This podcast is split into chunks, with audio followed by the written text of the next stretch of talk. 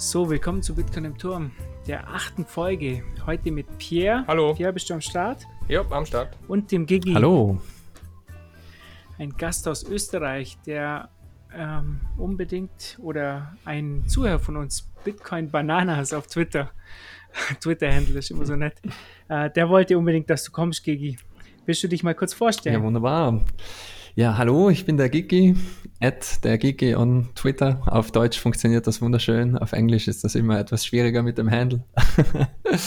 ähm, bin Informatiker und Softwareentwickler und bin in den letzten Jahren relativ langsam in das Bitcoin-Loch gefallen. Und ja, das bringt mich jetzt hier, hierher. ähm, ja, es gibt sonst nicht sehr viel zu sagen. Ich war die letzten zehn Jahre oder so in der Softwareentwicklung tätig. Ähm, fünf bis sechs Jahre davon als Researcher, habe sozusagen in einem früheren Leben am Semantic Web mitentwickelt und rumgeforscht und mich mit sozialen Netzwerken beschäftigt. Bin dann ins Mobile Development gerutscht und habe einige interessante Apps entwickelt und ja, zurzeit beschäftige ich mich hauptsächlich mit Bitcoin. Eigentlich jede wache Minute. und mein Hauptinteresse in der Bitcoin-Welt liegt auf ähm, Privacy und Security und Fungibility und alles, was dazugehört und Self-Sovereignty. Und ich schreibe seit etwas über einem Jahr über Bitcoin und habe in den letzten paar Wochen ähm, zwei Seiten veröffentlicht. Einmal die 21 Lessons, über die wir noch reden werden, und einmal auch ähm, bitcoinresources.com, was eine Sammlung von Artikeln und Büchern und Podcasts und ähm, ausgewählten Podcast-Episoden ist und so weiter. Ja, das war's von mir. Okay, das hört sich ja, also wir haben uns ja die 21 Lessons äh, angehört, Pierre und ich, und das ging ja auch ganz schön auf Twitter rum. Mehrfach, mehrfach. Ja, und äh, der Pierre war, glaube ich, auch ganz begeistert davon, vor allem, weil es jetzt auch als ähm, Audioversion gibt, ja, oder? perfekt. Ja, Shoutout to Crypto Economy Podcast. Äh, Guy Swan von Crypto Economy hat das für mich vorgelesen und ich durfte das verwenden auch auf meiner Seite. Also äh, wirklich klasse. Super. Also das schöne Englisch kommt nicht von mir, sondern es kommt von Guy. War schon etwas neidisch, muss ich sagen. bevor du mir das gesagt hast. Äh, aber ich möchte noch kurz noch was einschieben. Und zwar, äh, Pierre, du hast dich ja ähm, vor kurzem geforkt, sozusagen einen neuen Genesis-Blog äh, kreiert. Glückwunsch dazu übrigens noch. Vielen geil. Dank, vielen Dank. Oh, Glückwunsch auch von meiner Seite. vielen Dank. äh, hat man jetzt mehr Zeit, sich mit Bitcoin zu beschäftigen, so als Papa, als frische Papa? Oder? Ja, zwischen Windel wechseln und äh, füttern und hin und her rennen und ja, es wird schwierig, aber meine Frau ist äh, sehr kulant und äh, unterstützt mich und schaufelt mir ein bisschen Zeit frei, dass ich mich um Bitcoin kümmern kann. aber du kannst doch, du kannst doch jetzt auch äh, nachts, oder? Du kannst doch nachts jetzt auch Coin Market Cap schauen um zwei, um vier, je nachdem. Zum Glück, zum Glück bin ich da schon vorbei. Also am Anfang war das tatsächlich so, aber mittlerweile Technology. Das ist eher nachts aufwachen, kurz bei Twitter schauen, hat wieder irgendjemand was gepostet und dann. Okay, super. Jetzt äh, legen wir mal äh, mit drei Zitaten los. Wir müssen äh, dich erstmal testen, Gigi, weißt du? Oje, oje. Ja, es, es wird jetzt wahrscheinlich ja. peinlich werden. Ich, ich sammle nämlich seit geraumer Zeit Zitate aus der Bitcoin-Welt, also Bitcoin-relevante Zitate. Bin jetzt aber bereit, komplett zu failen, wenn ihr mich da Also keine Angst, die anderen. Die anderen haben das auch fast nie erraten. Von daher ist alles okay. Okay, hit me. Uh, so, und zwar das erste Zitat. By a continuing process of inflation, government can confiscate secretly and unobserved an important part of uh, the wealth of their citizens. Wer könnte das sein? Hm. Hm. Das hört sich auf jeden Fall nach einem Austrian hallo? Economist an. Ja, hallo, bin ich noch da? Ja, ich höre dich. Alles gut, passt. Ähm, hm. Wer könnte das sein? Ich würde mal auf äh, Friedrich Hayek tippen. Hm, Nein, nee, knapp daneben. es war John Maynard Keynes. Ah, okay. Was halt, was halt schon ziemlich komisch ist, weil äh, das äh, würden die meisten Leute im Keynes gar nicht zutrauen. Interessant. Hier ja, so ein Zitat, vor allem weil Er wusste also, was er diese tut. Gruppe, vor allem weil diese Gruppe halt äh, dafür ist, mehr Geld zu drucken. Mhm. Okay, gehen wir zum zweiten. I don't believe we shall ever have a good money again before we take the thing out of the hand of government. We can't take it violently out of the hands of government. All we can do is by some sly roundabout way to introduce something that they can't stop. Ja, das ist jetzt aber der Hayek, wenn ich mich richtig erinnere. Ich hätte sogar das YouTube-Video parat mit Timestamp. Wirklich? ja, ja, eigentlich. Ich dachte, schon. du hast vielleicht. Ich dachte, du hast vielleicht auf meinen Twitter-Account geschaut und habe ich es nämlich letztens gepostet. Ja, ich habe ihm, nee, ich finde das Zitat klasse. Äh, ich habe das Zitat auch in meinen 21 Lessons und äh, dort habe ich das YouTube-Video verlinkt. Ähm, ich habe immer mich bemüht, die originalen Quellen so gut es geht zu verlinken, falls man sie findet. Okay, das war also zu einfach jetzt für dich. Mach mal noch schwieriges. Glücklicher Zufall. Okay, jetzt kommt noch ein schwieriges. Ich glaube, das wirst du nicht erraten, aber ähm, I do think Bitcoin is the first encrypted money that has the potential to do something like change the world. Ich habe das vor kurzem auf Twitter gelesen, glaube ich sogar. Ähm, interessant. War das einer von den Winkelwas? Zwillinge? Nee. Ne? Das war Peter Thiel. Peter Thiel, okay. So, Peter Thiel in Frankfurt am Main geboren, hat äh, mit Elon Musk und Max Levchy oder so äh, PayPal gegründet. Mhm, Teil der PayPal-Mafia. Und ist, ja, und ist 2004 ähm, als erster Investor mit einem Darlehen von einer halben Million bei Facebook eingestiegen. Da wären wir schon bei unserem Thema. Facebook-Coin. Was für ein Gute Segway. Überleitung, gell? Sehr guter Übergang. Unglaublich. Ja, ja. Top, gell? Haben wir durchgehangelt? Facebook. Äh, die haben ja jetzt hier einen eigenen Coin ausgebracht. Äh, Lepra, glaube heißt der, oder? Libra. Erinnere. Nee, nee, ich glaube, es ist Lepra, ganz sicher. So wie die Krankheit, glaube ich. Nicht? Okay, Libra. Ein ganzes Libra, Vermögen fällt Libra. ab. So, wer will was zu Libra sagen? Das geht ja zurzeit, Twitter ist ja voll mit dem. Und auch die deutsche Presse übrigens. Ich habe eher eine Frage. Gigi. Und zwar, ich lese immer wieder, dass der von Facebook ist, aber eigentlich wurde der ja nur von Facebook initiiert, aber so richtig steht nur Facebook ja gar nicht dahinter. Das ist ja ein Konsortium von unterschiedlichen Unternehmen, die daran äh, beteiligt sind, die einen Node laufen lassen und äh, ja, die dann versuchen, das zu launchen. Also das soll eher mehr oder weniger eine unabhängige Organisation machen. Ähm, deswegen ist die Internetseite auch, glaube ich, eine Org-Seite.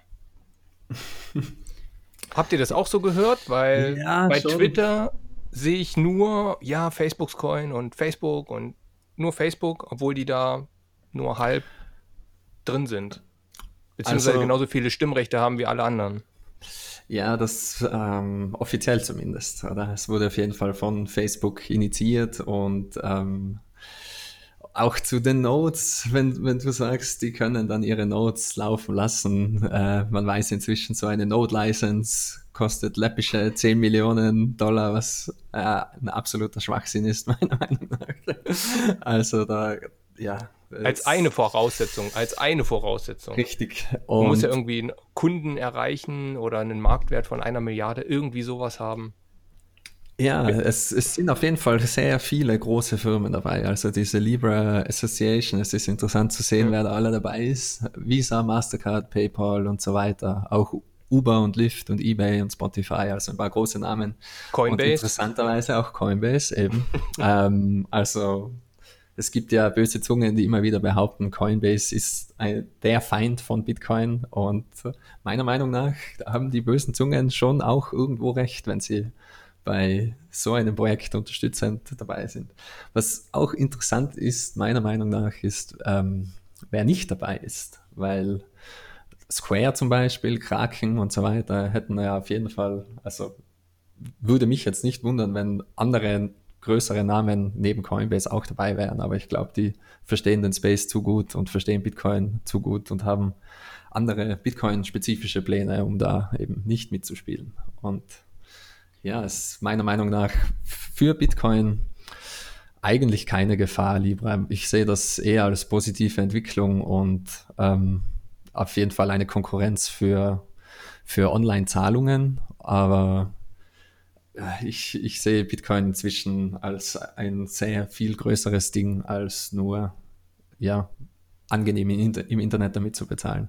Was aber interessant ist, ist natürlich Facebook, das ganze Facebook-Ökosystem mit WhatsApp und Instagram und Facebook Messenger und allem, was dazugehört, sind ungefähr zweieinhalb Milliarden User. Also das ist wirklich unter Anführungszeichen Krypto für die breite Masse. Und ähm, viele Kommentatoren im Space sind der Meinung, dass es durchaus positiv sein kann, da normalsterbliche, ganz normale User und, und Menschen sich mit Themen auseinandersetzen müssen und sich jetzt mit Themen beschäftigen müssen, mit denen sie sich normalerweise nicht beschäftigen müssen. Und zwar, warum gibt es da jetzt ein neues Geld und wie kann das überhaupt funktionieren, wenn es mit dem Geld von meiner Regierung nicht zusammenhängt und so weiter und so fort. Also viele sehen es so als trojanisches Pferd für Bitcoin und ähm, ja, meiner Meinung nach könnte das schon sein, dass Libra ein Einstieg ist in diese Welt und in diese Fragen, also Fragen wie, was ist Geld und äh, wie, fun wie funktioniert das alles überhaupt? Und vielleicht landen ein paar davon dann auch bei Bitcoin, wer weiß, man würde sehen. Dann natürlich wahrscheinlich über Coinbase. Wahrscheinlich. Ja, schauen wir mal.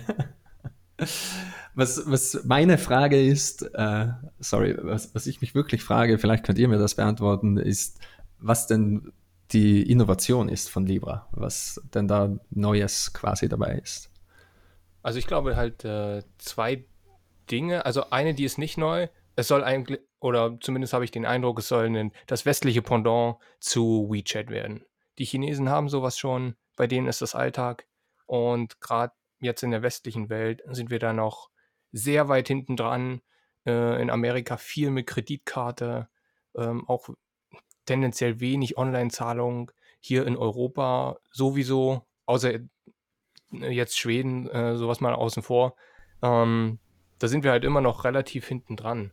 Aber ich glaube, was clever gelöst ist, ich drücke es mal so aus, was clever gelöst ist, das mit einer Association zu machen, die schwer angreifbar ist. Also ich kann nicht einen rauspicken und sagen, hier, du bist dafür verantwortlich, sondern ich habe diese äh, Firmen, die die Nodes betreiben und alle zusammen haben natürlich eine große Marktmacht und wenn die sich zusammenstellen, auch wenn sie nicht eins, äh, auch wenn sie nicht zusammen verurteilt werden können, ähm, ich glaube, die können schon einiges bewegen, wenn sie sich intern dazu entscheiden, in eine Richtung zu gehen.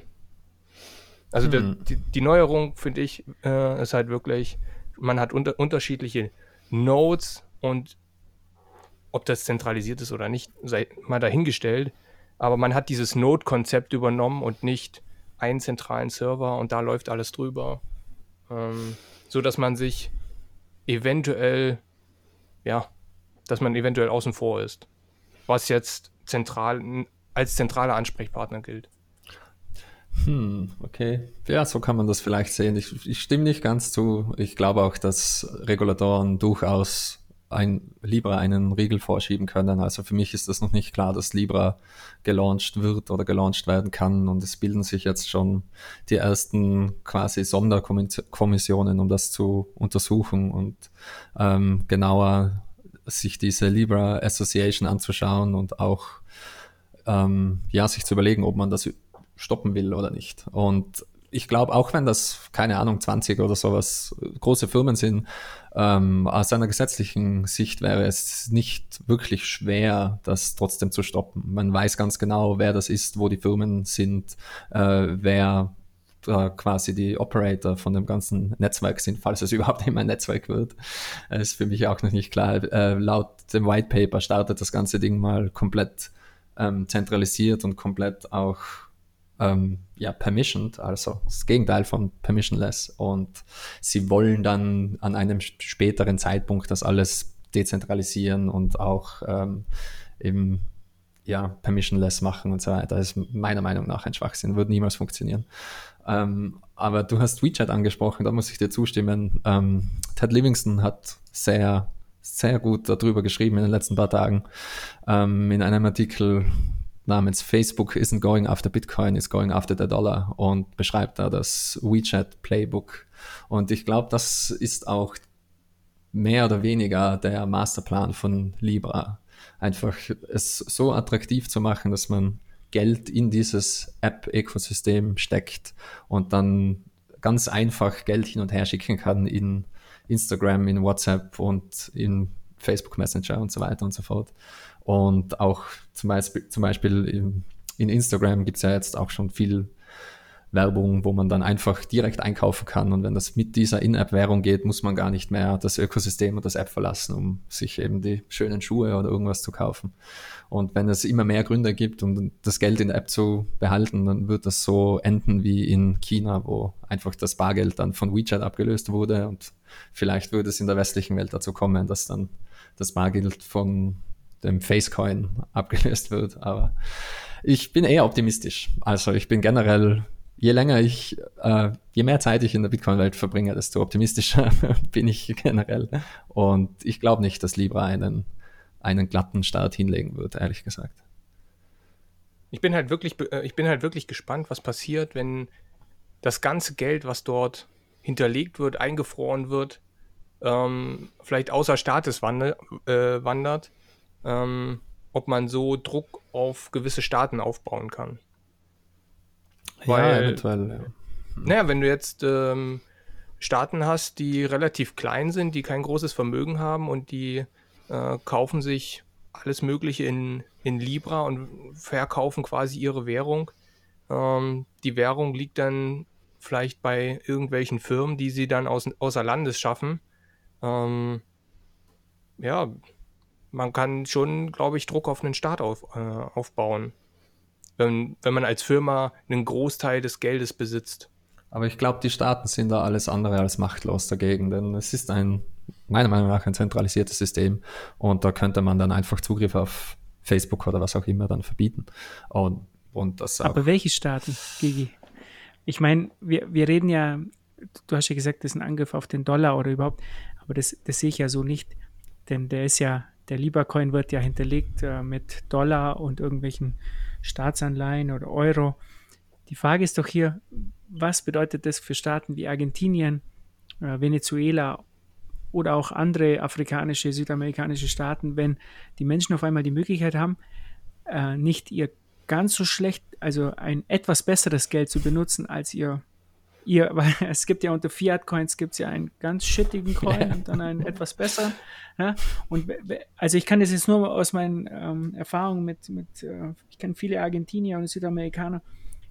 Für die wäre es natürlich jetzt, auf einmal haben die auf ihrem Handy ein, ein Fremdwährungskonto, wo die einfach Dollar kaufen können. Und sie, sie fühlen sich vielleicht mit, mit diesem Bitcoin nicht ganz sicher, weil für die ist äh, echtes Geld Dollar. Ne?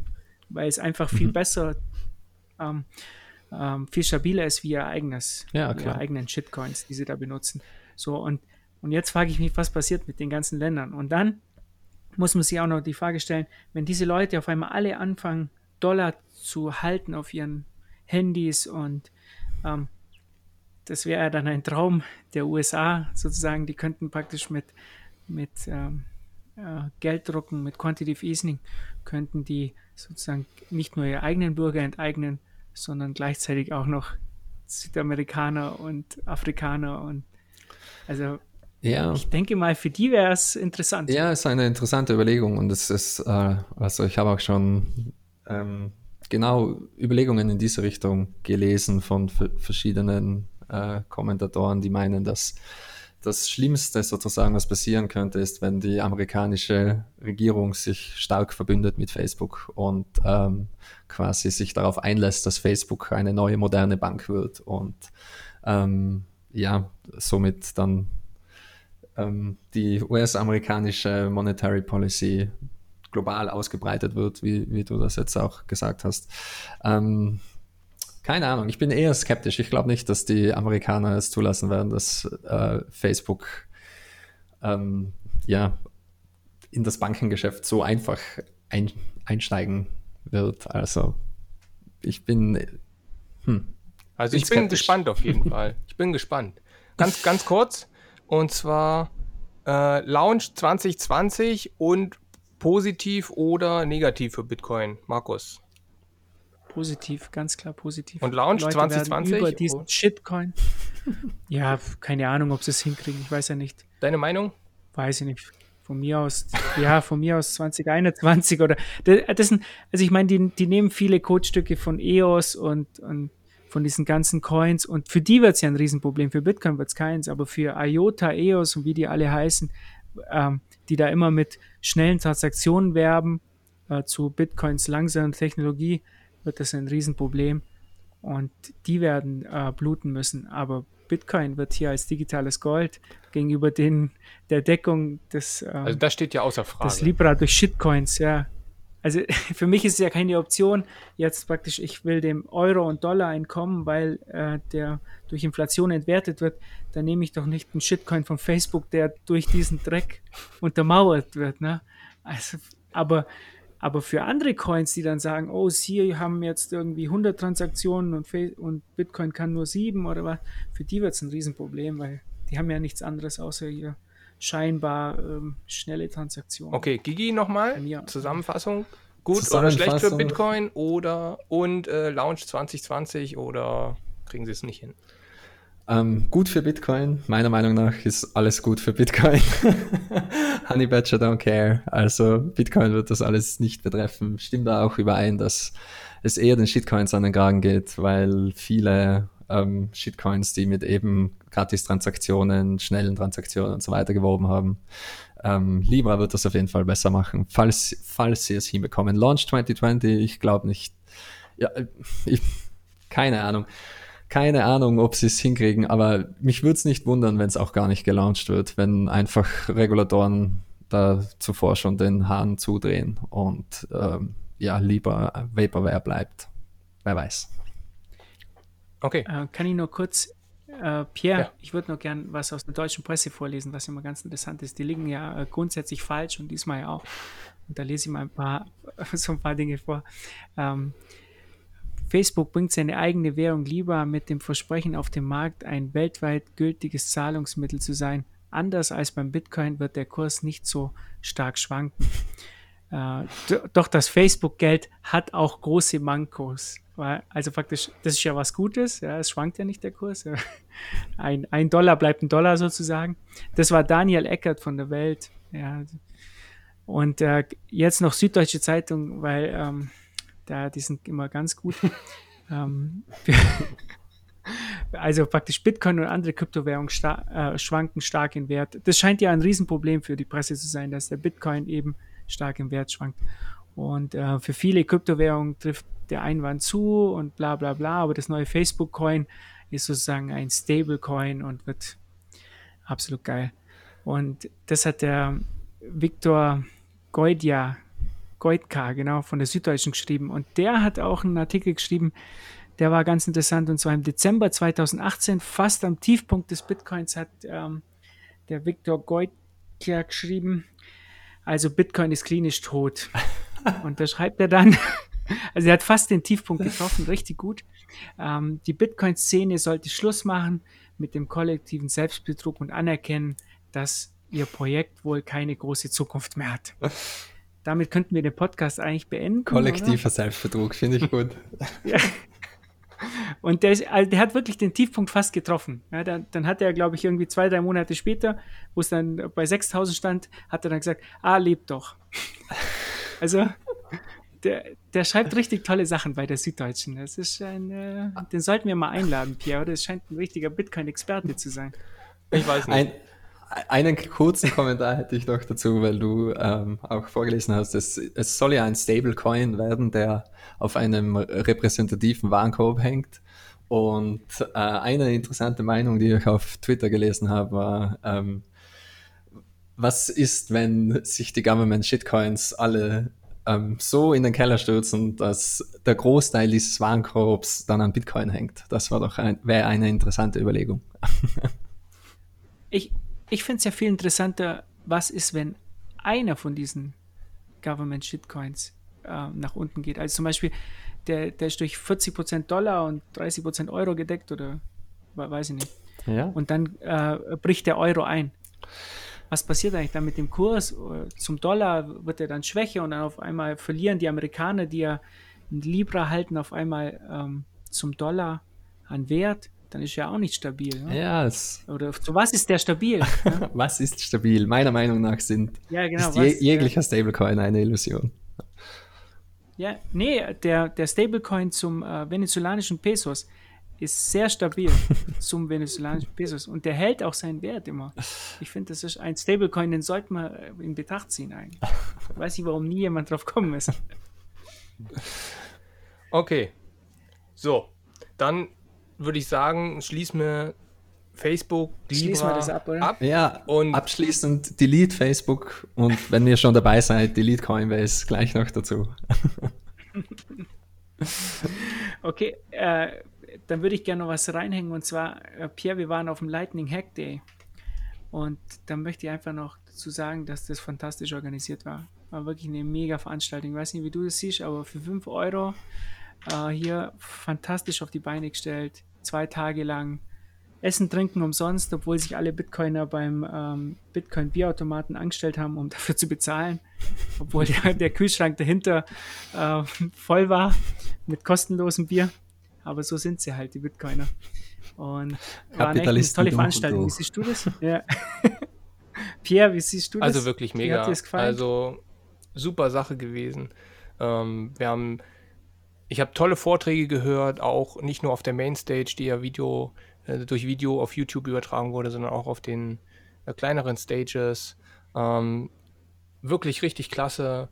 Ähm, der Stefan vom Honig äh, äh, hat eine super lange Session auf dem, ja, in dem Forum, äh, in dem ja, Forum quasi gehalten, in dem großen Raum äh, und hat Lightning super erklärt und sehr, sehr, sehr lang auch sich Zeit genommen, um Fragen zu beantworten. Das war wirklich klasse.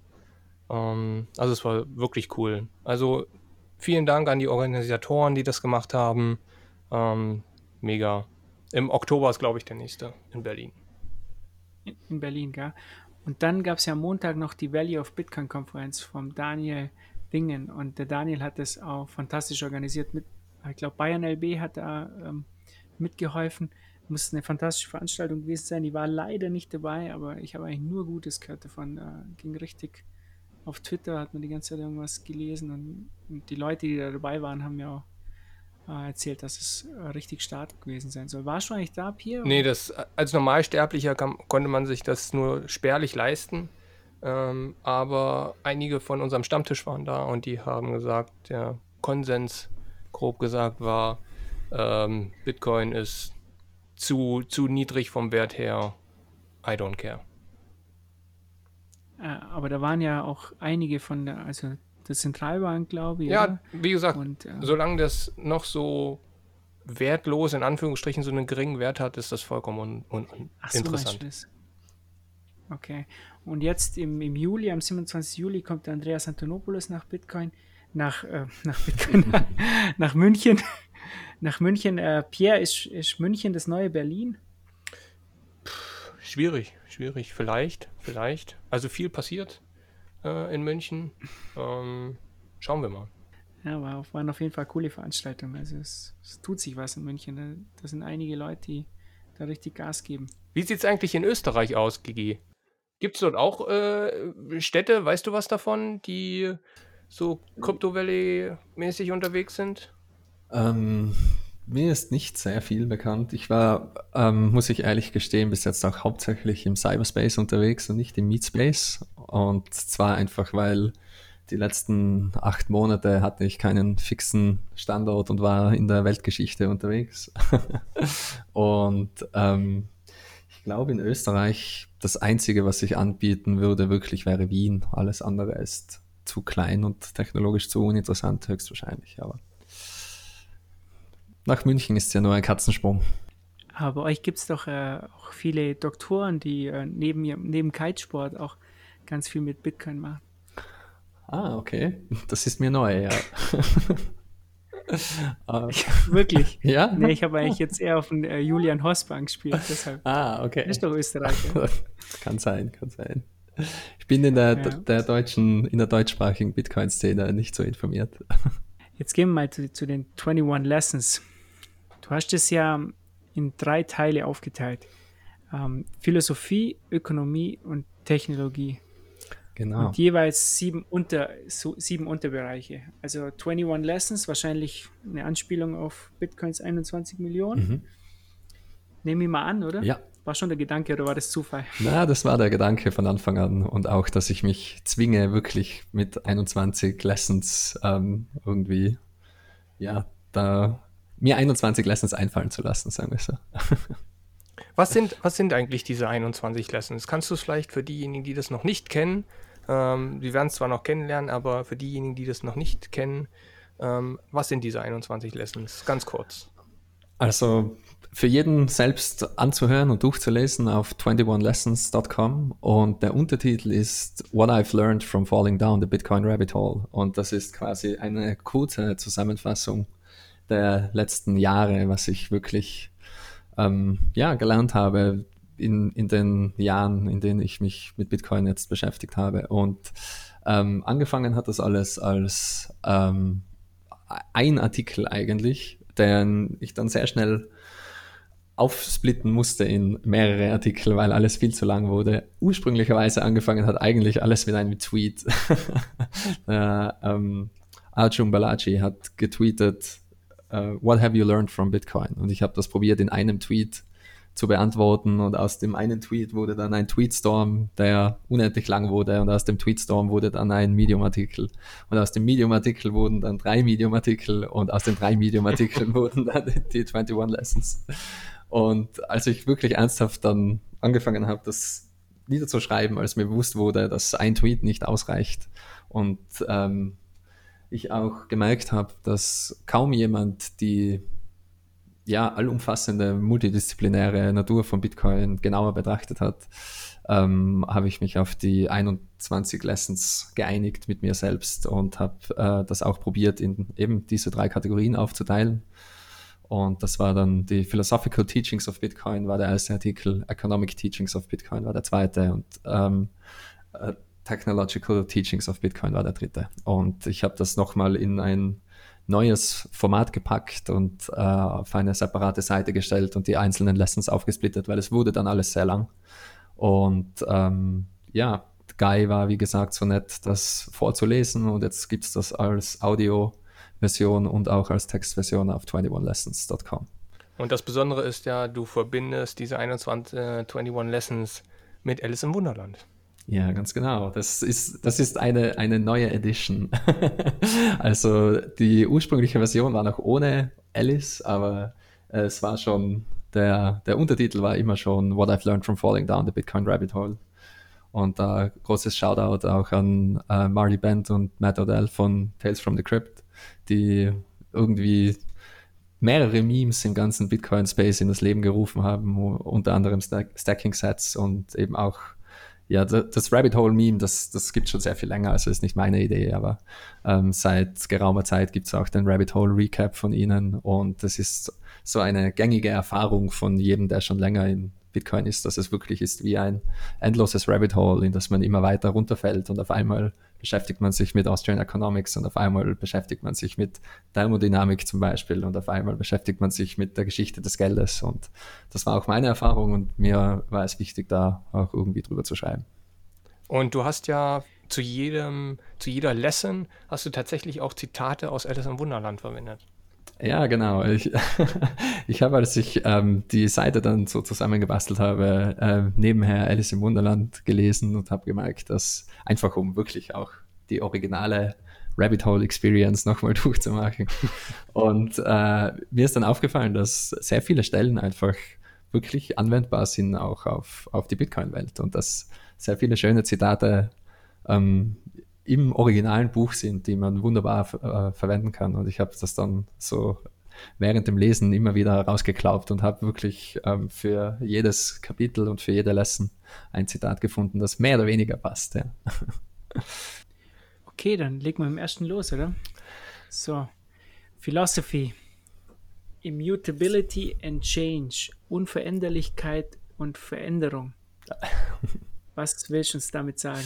Ja, also was, was mich an Bitcoin so fasziniert, ist, dass es voll ist mit Widersprüchen sozusagen, voll, voll ist mit quasi paradoxen Dingen. Es ist, man, man sieht sich eine Sache an und man glaubt, das kann so nicht funktionieren, aber dann funktioniert es doch irgendwie. Und ähm, das war so eine, eine Betrachtung, ähm, wie eben die Immutability, was eine der wichtigsten Merkmale von, von Bitcoin ist, zusammenhängt mit, dem, mit der laufenden Veränderung auch von Bitcoin. Und äh, ich gehe da auch ein, ähm, ja, was was das beinhaltet, dass Bitcoin nicht verändert werden kann, zumindest nicht von einer Person. Und ähm, Marty Band von Tales from the Crypt äh, hat in den ersten paar Episoden von seinem Podcast sehr oft darüber gesprochen und er hat auch die, von ihm kommt auch die Aussage, Bitcoin will change us more than we will change it. Und ich habe das auch das hatte ich jetzt aufgeschrieben. Gemerkt. Das wollte ich jetzt gerade fragen. Das, das Zitat hat jetzt hast du mir jetzt schon. Oh je, sorry. das fand ich richtig gut. Äh, ich glaube, das kann jeder irgendwie nachvollziehen, der äh, hier im Bitcoin-Bereich ist, dass, dass Bitcoin ihn ja auf jeden Fall mehr verändert hat, wie, wie er Bitcoin verändert hat. Ja, ich glaube, das ist eben so ein natürlicher Nebeneffekt, weil Bitcoin wird sich nicht verändern. Also und auch der Ledger in der Vergangenheit wird sich nicht ändern. Und meine Ansichten, also auch meine politischen Ansichten, meine Ansichten über ja, meine wirtschaftlichen Ansichten und so weiter. Sehr viel hat sich geändert. Mein, mein ganzes Leben hat sich eigentlich geändert durch Bitcoin. Das war der zweite Punkt. Das wäre der zweite Punkt gewesen, Gigi, den ich aufgeschrieben habe. Und zwar schreibst du, Zeitpräferenz, ökonomisches Verständnis, politische Ansichten und vieles mehr hat sich bei dir ja, genau. durch Bitcoin geändert. Ich glaube, da geht es vielen so. Speziell auch, was ich gemerkt habe, ähm, bevor ich zu Bitcoin kam, habe ich ähm, schon österreichische Ökonomie, habe ich mich für Ökonomie interessiert. Aber hier in dem Bereich merkt man auf einmal, dass die Menschen äh, ihre Ansichten zur Ökonomie, äh, zum Beispiel dieses, oh, Wirtschaft kann ohne äh, Inflation nicht funktionieren, dass dieses auf einmal ändern. Mhm. Ähm, wenn sie dann anfangen, immer mehr darüber zu lesen und auch andere, ähm, andere ähm, Wirtschaftswissenschaften, also nicht nur die, die gängigen, die man an der Uni so lernt, sondern auch österreichische Ökonomie, äh, Monetarismus, solche Dinge und dann auf einmal äh, sich das alles ändert. Das, das merke ich auch ganz stark. Äh, Pierre, wie war es bei dir? Hm, was genau meinst okay. du jetzt von der?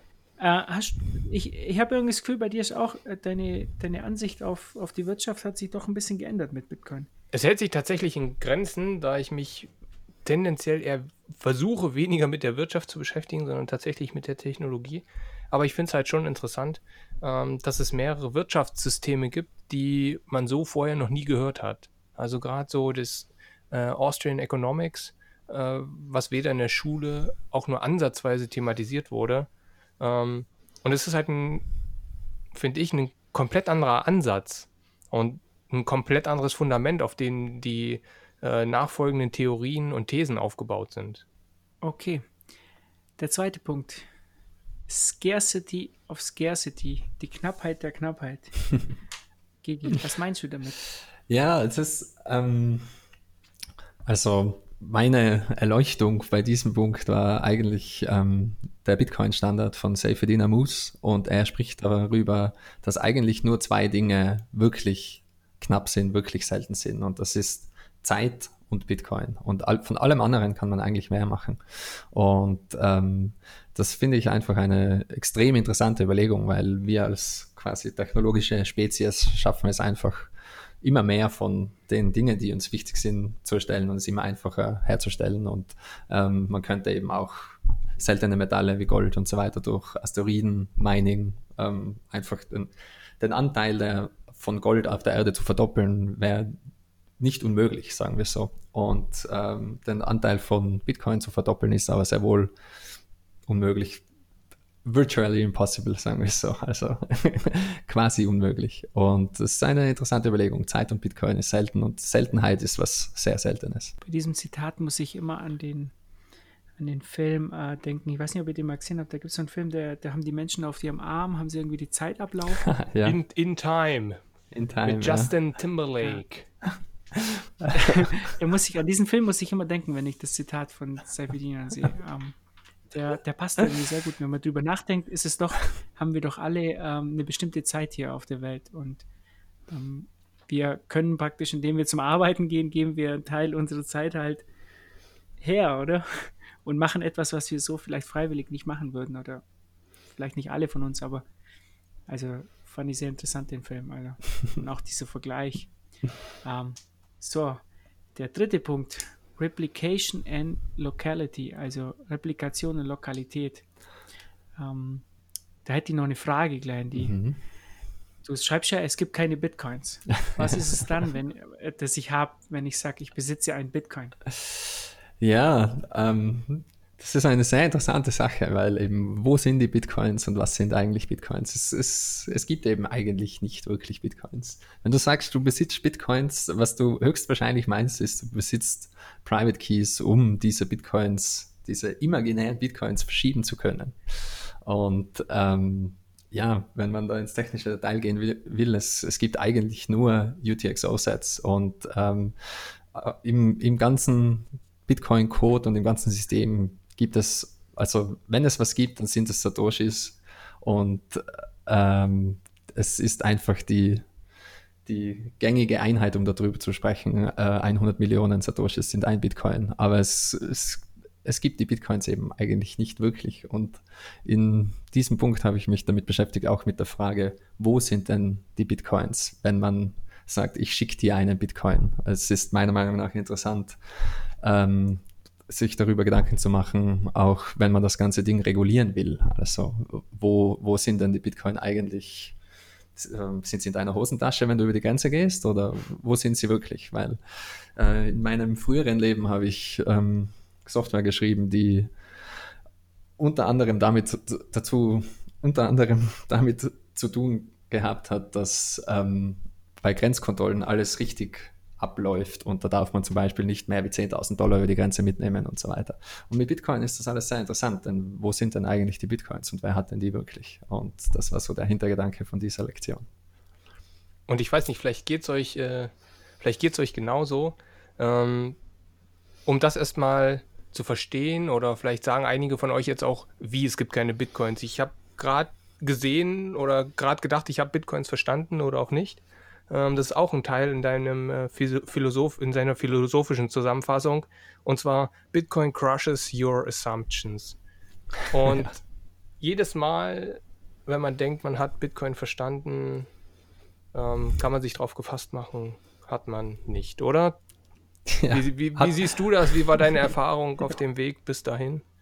Oder bis hierhin? Also, ähm, meiner Meinung nach ist das ziemlich unmöglich, Bitcoin komplett zu verstehen. Dafür ist es viel zu komplex. Es ist meiner Meinung nach Bitcoin als, Gesamtes, als ganzes, als gesamtes System ist so ein Drittel technologisches Ding, ein Drittel biologisches Ding und ein Drittel ökonomisches Ding. Und alle, jedes einzelne Teil davon ist extrem kompliziert. Nur die technologische Seite ist extrem kompliziert. Und alles andere ist noch viel, ja, nicht unbedingt komplizierter, aber einfach messy, dadurch, dass es biologisch, ökonomisch ist und ein lebendes System ist sozusagen.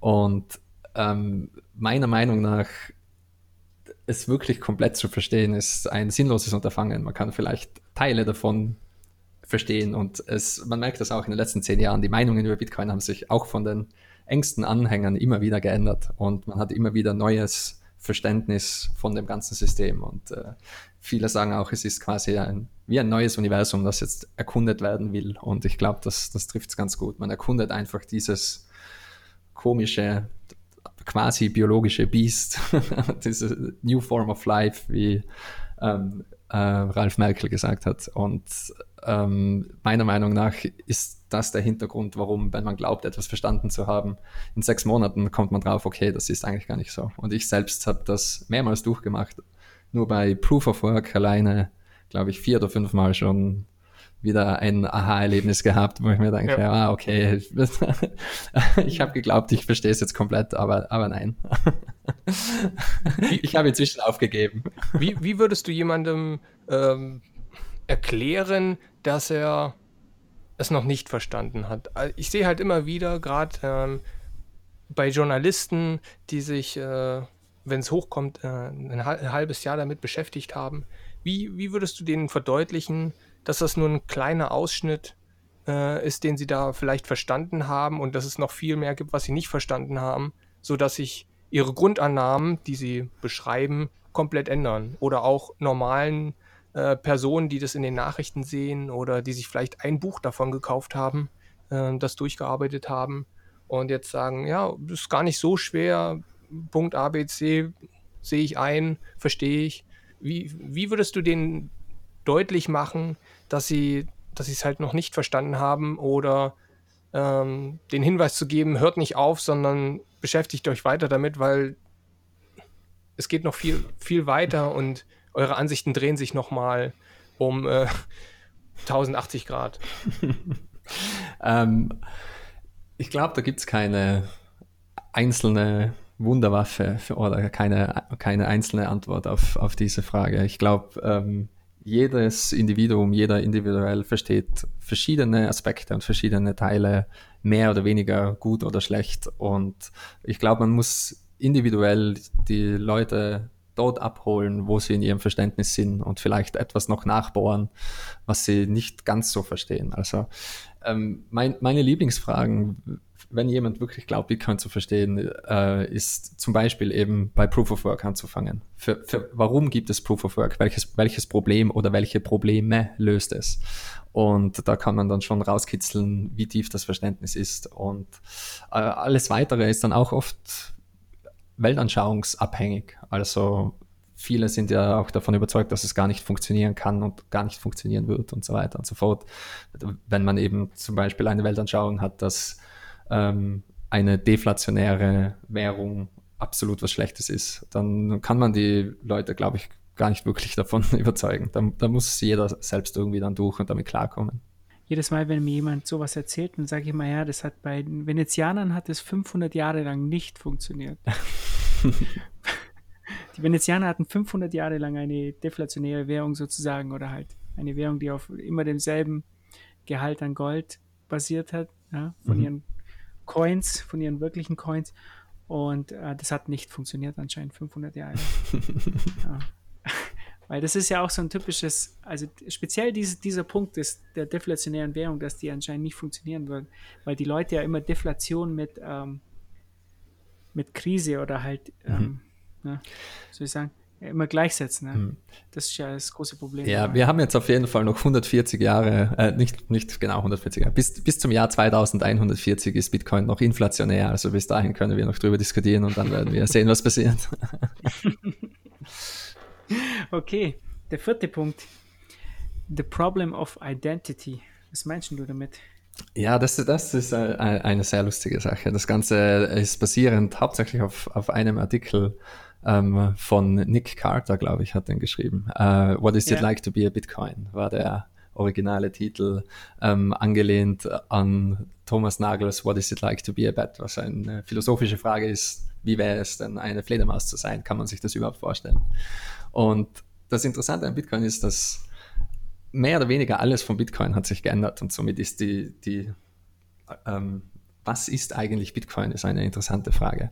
Und da gibt es verschiedene Antworten darauf, meiner Meinung nach, aber es ist ein altbekanntes Problem und zwar ist das äh, das Schiff von Desus. Ähm, falls das jemand kennt, das ist einfach ein Schiff, von dem immer wieder eine Planke kaputt wird und dann wird die ausgetauscht und nach Jahren ist das ganze Schiff ausgetauscht worden und hat quasi neue Planken. Ist es immer noch das originale Schiff? Und es gibt auch eine Abwandlung von diesem Gedankenexperiment. Was ist, wenn die Planken nicht ganz kaputt sind, sondern nur gebraucht und man behält sich die auf der Seite und baut dann nach mehreren Jahren einfach ähm, aus den alten Blanken wieder ein Schiff zusammen. Was ist dann das originale Schiff? Also bei Bitcoin ist das so ähnlich, denn die Software ändert sich laufend und auch das Entwicklungsteam ändert sich laufend und Leute kommen und gehen und die, von der originalen Software ist nicht mehr viel übrig und auch äh, Nodes kommen und gehen ständig. Also es gibt auch kaum mehr originale Nodes. Und was ist somit wirklich Bitcoin? Welche Identität hat Bitcoin? Kann man irgendwo mit dem Finger drauf zeigen und sagen, das ist Bitcoin? Und das ist natürlich dann an die Spitze getrieben worden vom Bcash Camp und als es den ersten Contentious Hard Fork gegeben hat, ähm, war dann die Frage, was ist jetzt das originale Bitcoin?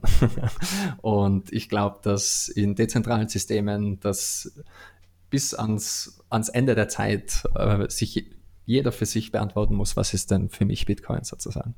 Und da merkt ihr schon, wie tiefgründig das ganze Thema Bitcoin ist und dass das halt nicht äh, in einem halben Jahr äh, abgearbeitet ist. Ja, wenn man auf Schlaf verzichtet, dann schafft man es vielleicht in einem halben Jahr. Ich glaube auch der Punkt Philo Philosophy, hier der von deinen drei Punkten Philosophy ist für die meisten, denke ich, auch der schwierigste. Ne? Technology und ähm, Ökonomie ja, kann man noch greifen, so ein bisschen. Aber ich glaube, diese sieben Punkte bei Philosophy, da, da steckt ganz viel dahinter. Ähm, da muss man schon ähm, ein bisschen dabei sein. Also ich, ich fand das, von, von den Punkten fand ich den am schwierigsten, weil man sich vielleicht auch mit den anderen Punkten noch ein bisschen mehr beschäftigt.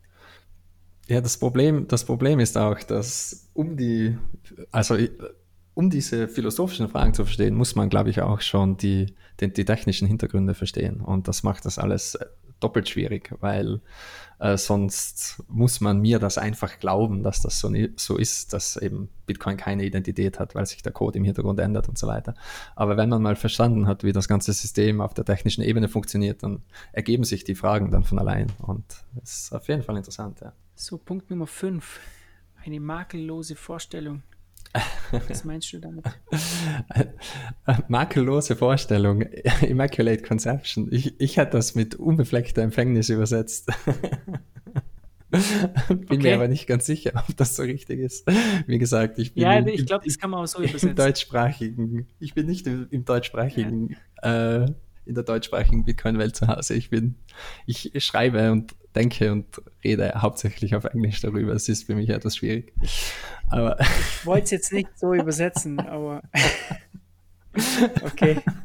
Ist das Weil eine du, jugendfreie ja, Sendung oder eine? ja, nee, nee, alles gut, aber ich hätte es jetzt nicht so. aber gut, weil, weil du eben auch da drin geschrieben hast, uh, du, du hast ein Zitat von uh, Jimmy Song da drin. Mhm. One of the greatest things that Satoshi did was disappear. Mhm. Ja. Und äh, deshalb dachte ich, dass du das in die, Verbindung bringst. Ja, ähm, also ähm, das ganze Kapitel oder die ganze Lesson hier ist ähm, daraus entstanden, dass ähm, viele Bitcoiner der Meinung sind, dass die Entstehungsgeschichte von Bitcoin sehr, sehr schwer zu übertreffen ist. Und, und ich stimme da auch zu. Ähm, das Wichtigste an einem dezentralen System ist eben, dass, es, dass man es nicht abschalten kann und dass man es nicht dass man es nicht umbringen kann sozusagen. Und was da natürlich auch ein wichtiger Punkt ist, ist, dass es keine Anführer gibt. Und Satoshi hat das wunderbar geschafft. Punkt 1, er ist ähm, pseudonym geblieben. Die Identität von Satoshi weiß man immer noch nicht, obwohl manche. Wollte ich gerade eben sagen. Bitte da nicht weiter drauf eingehen. manche Menschen behaupten, Satoshi zu sein und so weiter. Und es auch immer wieder Reporter gibt, die meinen, den echten Satoshi gefunden zu haben.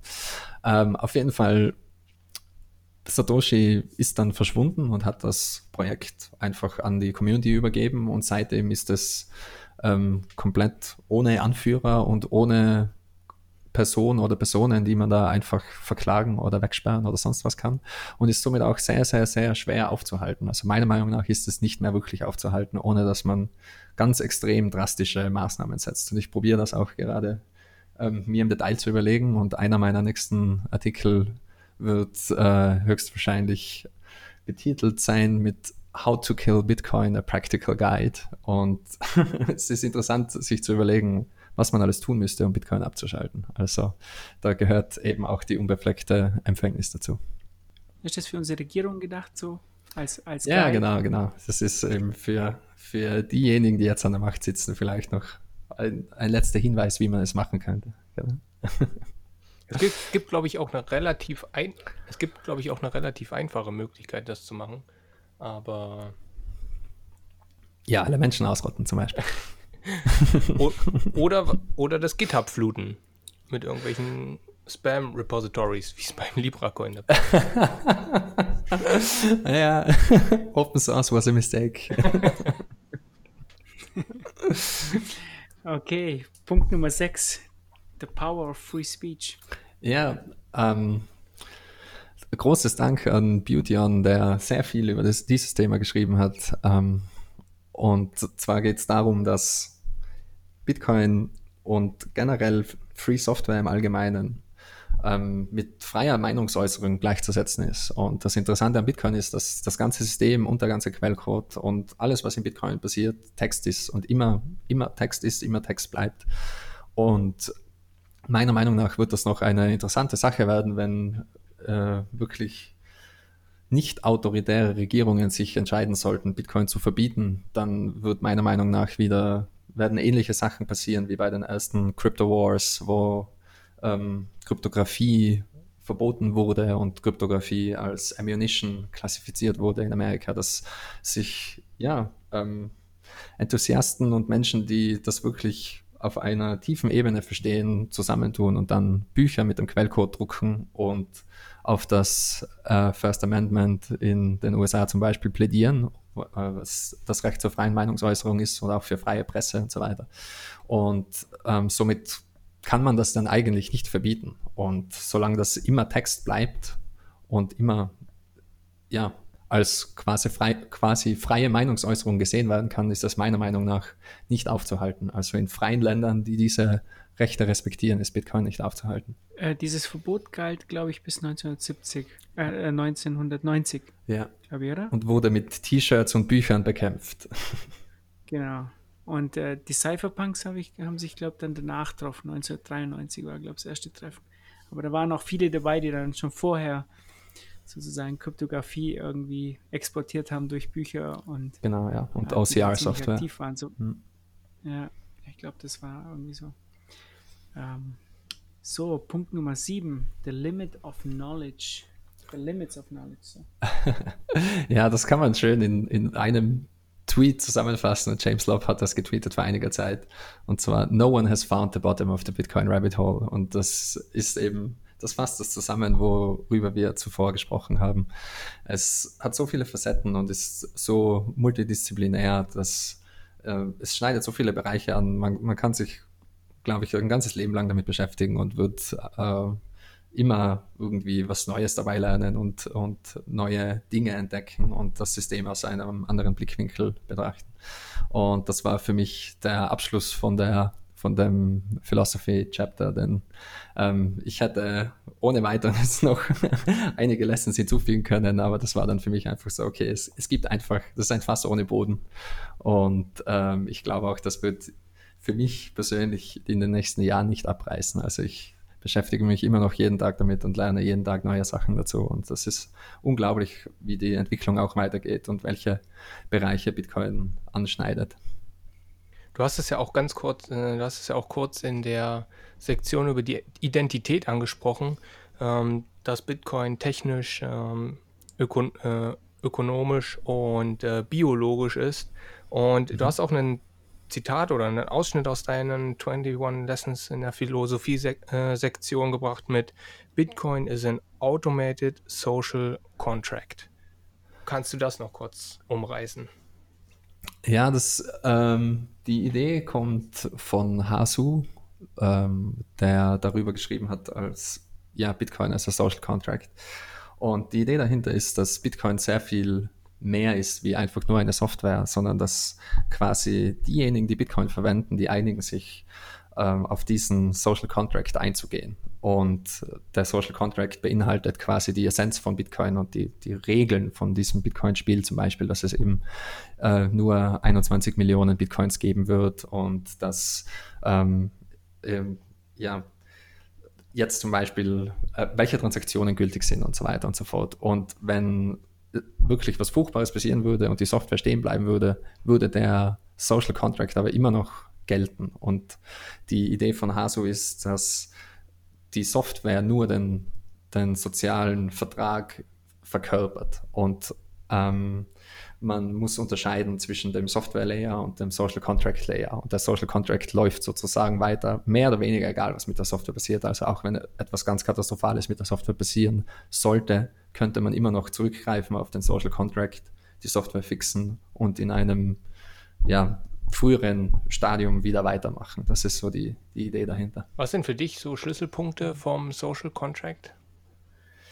Ja, es ist, es ist schwer zu sagen, dass es alles dann sehr schnell sehr messy wird. Ähm, meiner Meinung nach sind das die Consensus Rules von Bitcoin, aber die ähm, verbal zu kommunizieren, äh, ist ja. schon relativ schwierig, denn die ganzen Consensus Rules sind im Code und sind im ganzen System komplett ähm, ja, verstrickt. Also das, das, alles auseinanderzuziehen und in Worte zu fassen, ist sehr, sehr, sehr schwierig. Aber auf jeden Fall ähm, Limited Supply, also niemals mehr wie 21 Millionen Bitcoins, dann mathematisch definierte ähm, ähm, Ausschüttung des Geldes, also dass es sich alle vier Jahre ungefähr halbiert.